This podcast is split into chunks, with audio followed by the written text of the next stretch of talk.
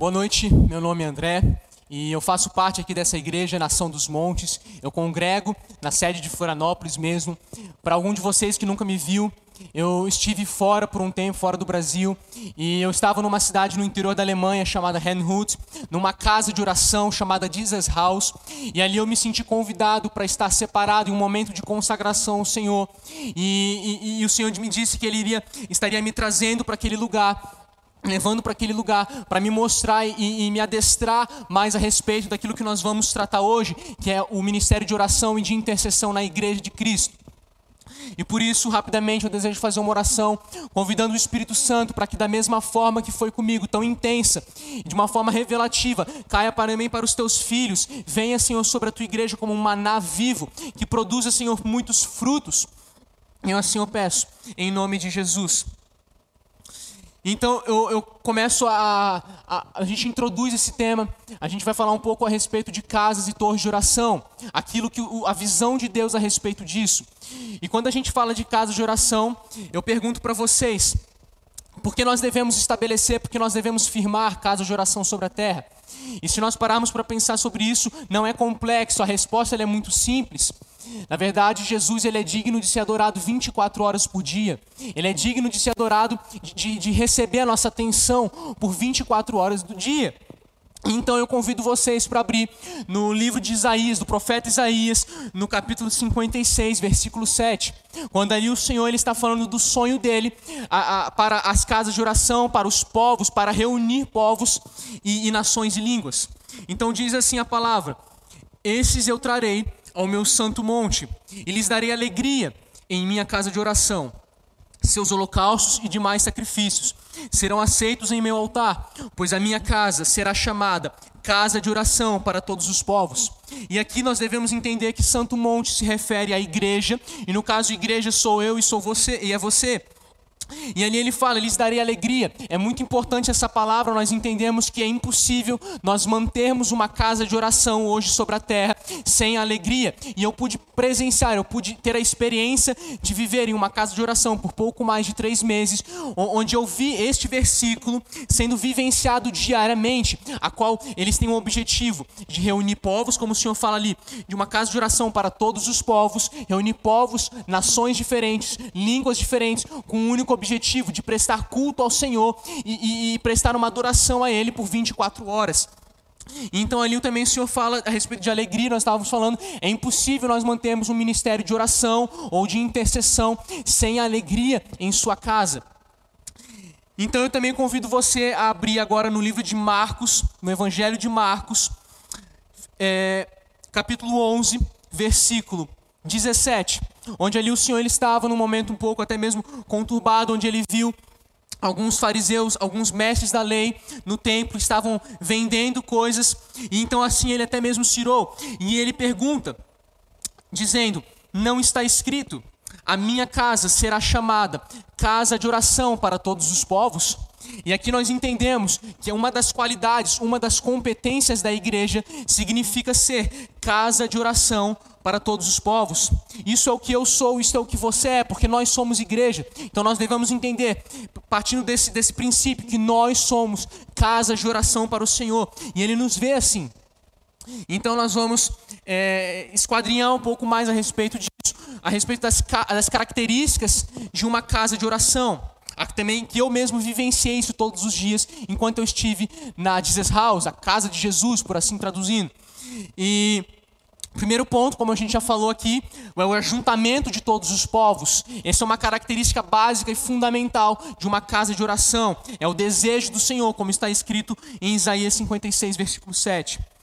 E o segundo ponto é que também toda casa de oração é um lugar de refúgio, é um esconderijo, é uma proteção, onde você é, é, é, uma das funções de uma fenda da rocha, a qual você se encontra e você também pode encontrar um abrigo essa é uma outra função de uma casa de, de, oração. É um refúgio que você se separa para o Senhor e onde Ele revela muitas coisas a você nesse refúgio e onde você presta uma adoração de uma forma, digamos, escondida no mundo espiritual.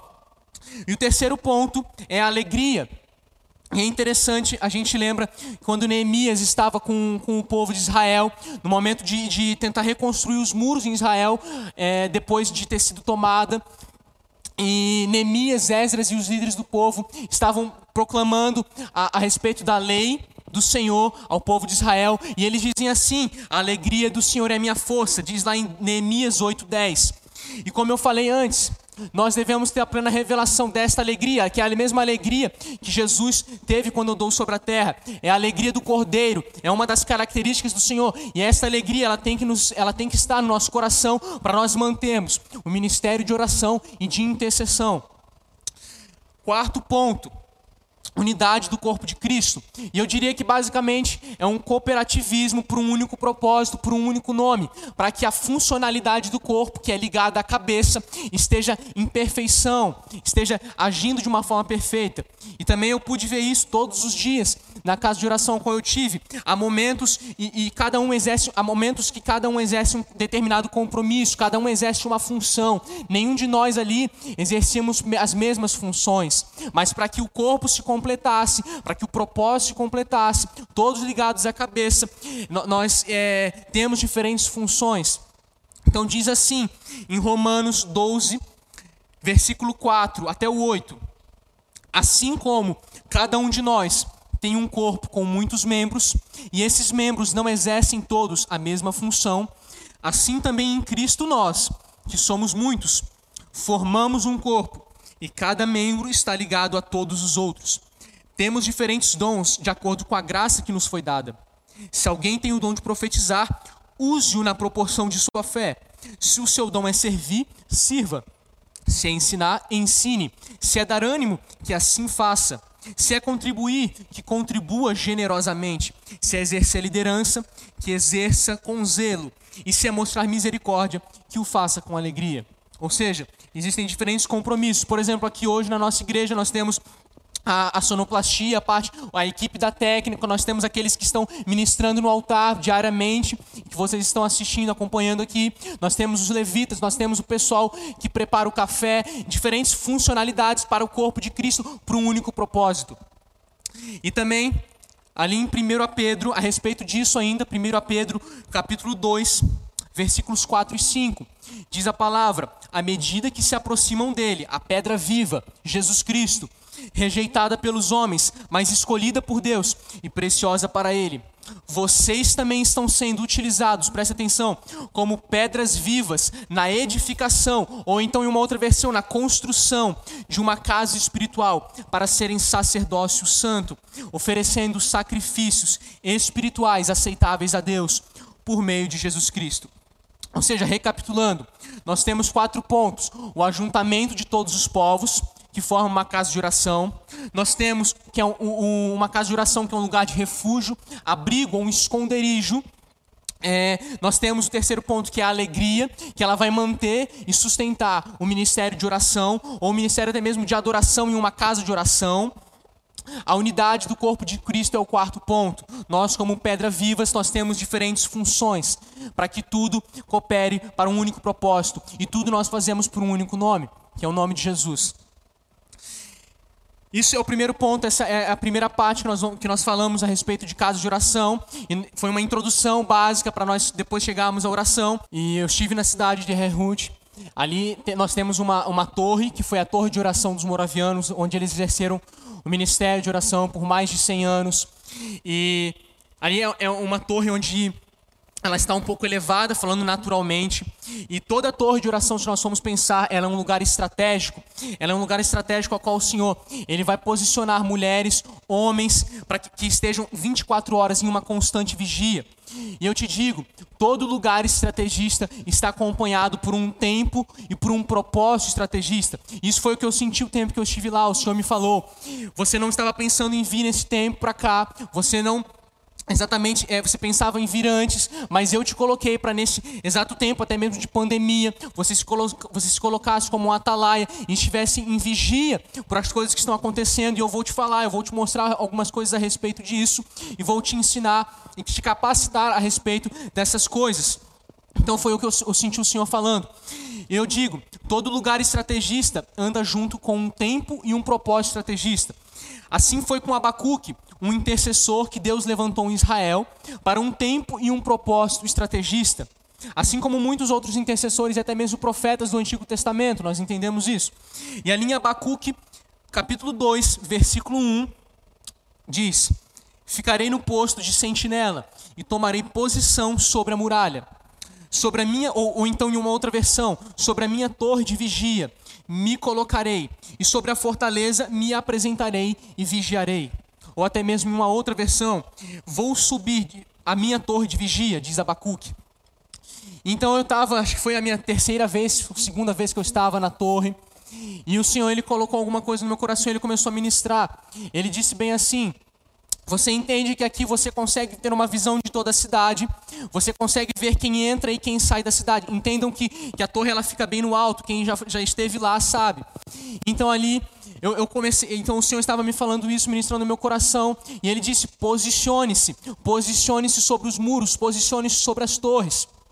Então até mesmo houve um outro momento onde o Senhor ele ele colocou no meu coração, eu tive uma impressão no espírito, a qual eu vi a, a cidade de Renhut de uma forma mais elevada, falando espiritualmente. E eu vi ela como se tivesse, eu vi Renhut como se ela estivesse é, acima das demais nações da terra. E aí, então eu tive uma imagem de algumas flechas que elas estavam inflamadas, elas estavam cheias de fogo e elas eram direcionadas às nações. E essas flechas, elas causavam um certo abalo nas nações. Ou seja, Renhut, ou até uma torre de oração, melhor dizendo, toda torre de oração é um lugar de refúgio, sim, mas também é um excelente lugar de é um lugar estratégico, mas é um excelente lugar de ataque também. Então eu vi essas flechas inflamadas indo às, às, às nações e eu consegui ver o, o valor e a importância que a oração e a intercessão têm em torno de oração, principalmente lá. Então, eu convido a abrir em Apocalipse 8, capítulo 8, versículo 3 até o 5. Ali nós vamos entender mais a respeito dessas flechas, a qual o Senhor me mostrou.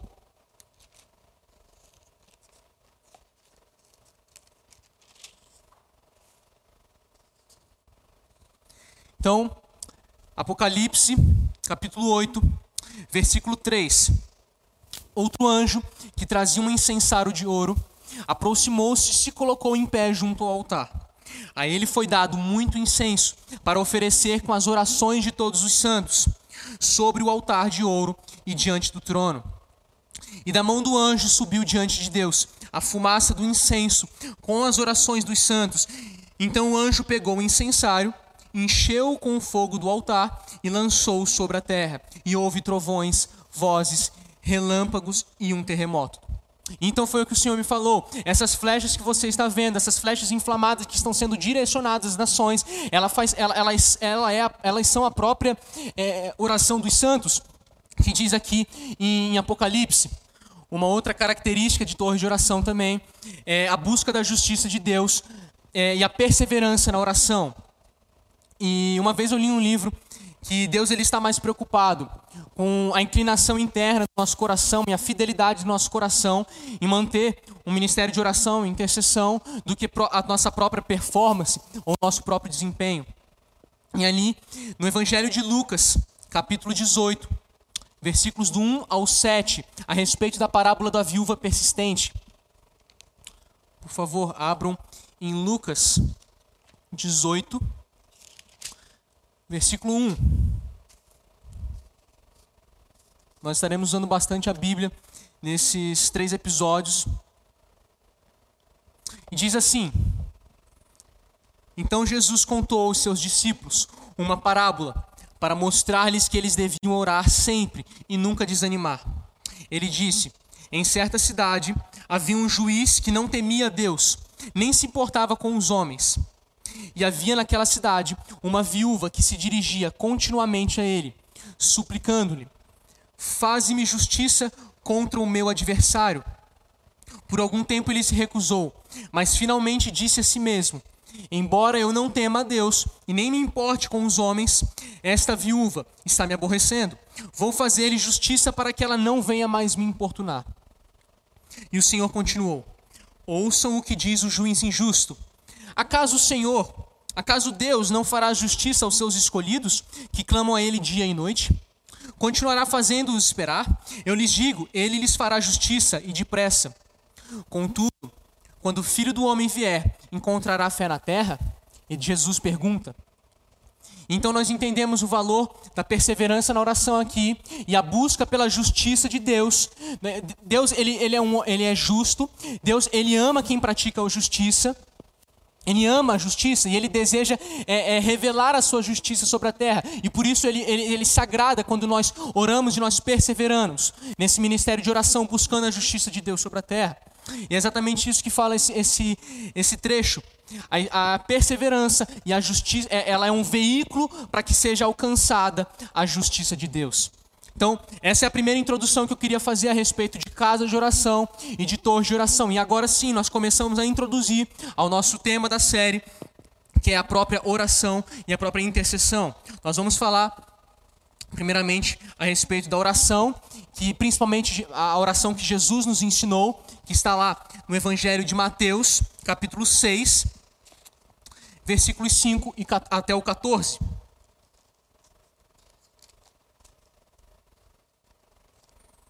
Mateus 6, versículo 5.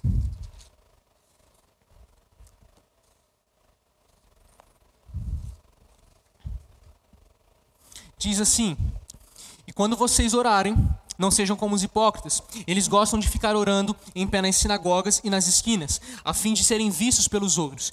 Eu lhes asseguro que eles já receberam a sua plena recompensa. Mas quando você orar, vá para o seu quarto, feche a porta e ore a seu pai que está em secreto. Então seu Pai, que vem em secreto, o recompensará. E quando orarem, não fiquem sempre repetindo a mesma coisa, como fazem os pagãos. Eles pensam que por muito falarem serão ouvidos. Não sejam iguais a eles, porque o seu Pai sabe do que vocês precisam, antes mesmo, antes mesmo de o pedirem. Vocês orem assim: Pai nosso que estás no céu, santificado seja o teu nome. Venha o teu reino, seja feita a tua vontade, assim na terra como no céu. Dá-nos hoje o nosso pão de cada dia, e perdoa as nossas dívidas, assim como perdoamos aos nossos devedores. E não nos deixes cair em tentação, mas livra-nos do mal, porque teu é o reino, o poder e a glória para sempre. Amém. E da forma que eu li, pareceu uma forma muito automática, pareceu, digamos, uma fórmula de oração. E para muitos, na verdade, é simplesmente um refrão a ser lido em voz alto. Mas na verdade, não. O Senhor, ele esquadrinhou um pouco a respeito dessa oração e colocou algumas coisas no meu coração, em que eu vou estar falando aqui. E a primeira, a primeira coisa, nós devemos entender é que essa oração ela é completa tanto em tempo quanto em necessidades. E eu digo em tempo porque ela envolve passado, ela envolve presente, ela envolve futuro. E o passado, ela está quando diz: perdoa as nossas dívidas. Presente, dá-nos hoje o nosso pão de cada dia. E o futuro, quando diz: venha o teu reino, ou não nos deixes cair em tentação e livra-nos do mal. E ela envolve três necessidades. Necessidades que são físicas, que é o pão diário que nós precisamos para nos sustentar. Supre necessidades relacionais, que é ser perdoado e também perdoar. E ela supre necessidades espirituais, que também é o fato de você honrar a Deus da mesma, aqui na terra, da mesma forma que ele é honrado no céu. E se nós formos pensar, se nós formos usar um raciocínio lógico para isso, para essa oração, Jesus fala, Jesus ensina que nós, deve, nós devemos pedir: dá-nos hoje o nosso pão de cada dia. E quando a gente pensa isso, é, quando, quando, a gente é, lê isso, a gente não para para pensar, mas é, dá para entender que ele fala todos os dias. Ou seja, essa é uma oração diária que nós devemos fazer todos os dias.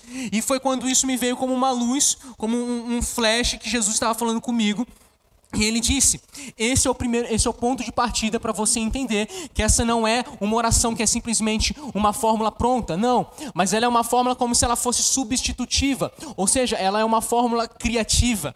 E isso é o mais interessante, porque aqui o Senhor Jesus, ele diz muito a respeito do Pai, ele fala: ore seu Pai, ou então o seu Pai, ou porque o seu pai sabe do que vocês precisam. Ou o Pai Nosso é uma, é uma, é uma oração onde nós nos dirigimos ao Pai. E quando nós pensamos que o ministério de Jesus, quando ele esteve sobre a terra, foi ensinar, foi revelar, foi preparar os seus discípulos, aqueles que andaram com ele, para receberem o Espírito Santo, E, e, o Espírito Santo, nós sabemos que é o mesmo Espírito da pessoa de Jesus. E a pessoa de Jesus, tudo que ele fez enquanto esteve na terra, ele sempre apontou para o Pai, ele sempre direcionou para o Pai. Então nós entendemos que essa é uma oração que ela é feita diante do Pai. É impossível nós exercermos um ministério de oração, um ministério de intercessão, até mesmo quando nós falamos um pouco mais fundo a respeito de uma intercessão profética, sem nós entendermos que nós devemos ter um relacionamento fundo, profundo com o nosso Pai. Justamente isso. E todas as vezes, ou a maioria das vezes, eu não sei, em que Jesus se refere na Bíblia aqui sobre o aquele que enviou, ele fala: "Pai, meu Pai", ou um Pai celestial, ou um Pai santo. Ele sempre se dirige ao Pai desta forma, ao, ao Deus desta forma, chamando-o de Pai. Então diz assim: a oração que Jesus nos ensina em Mateus 6, ela é uma porta aberta para o Pai.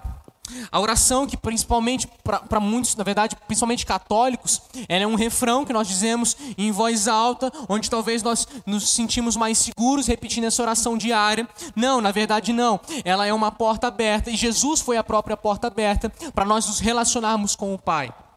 E essa é a oração que o Pai se agrada de ouvir. Então nós vamos começar a, a esquadrinhar um pouco mais a respeito de cada verso dessa oração. Nós vamos descobrir o que, o que cada. Existe um enigma que o Pai, que, que Jesus é, nos deixou por trás de cada, desse, por cada verso desse. Mas esse é um tema para nossa próxima, nosso próximo episódio, então eu te convido a não perder o episódio de quarta-feira, tá? Um abraço.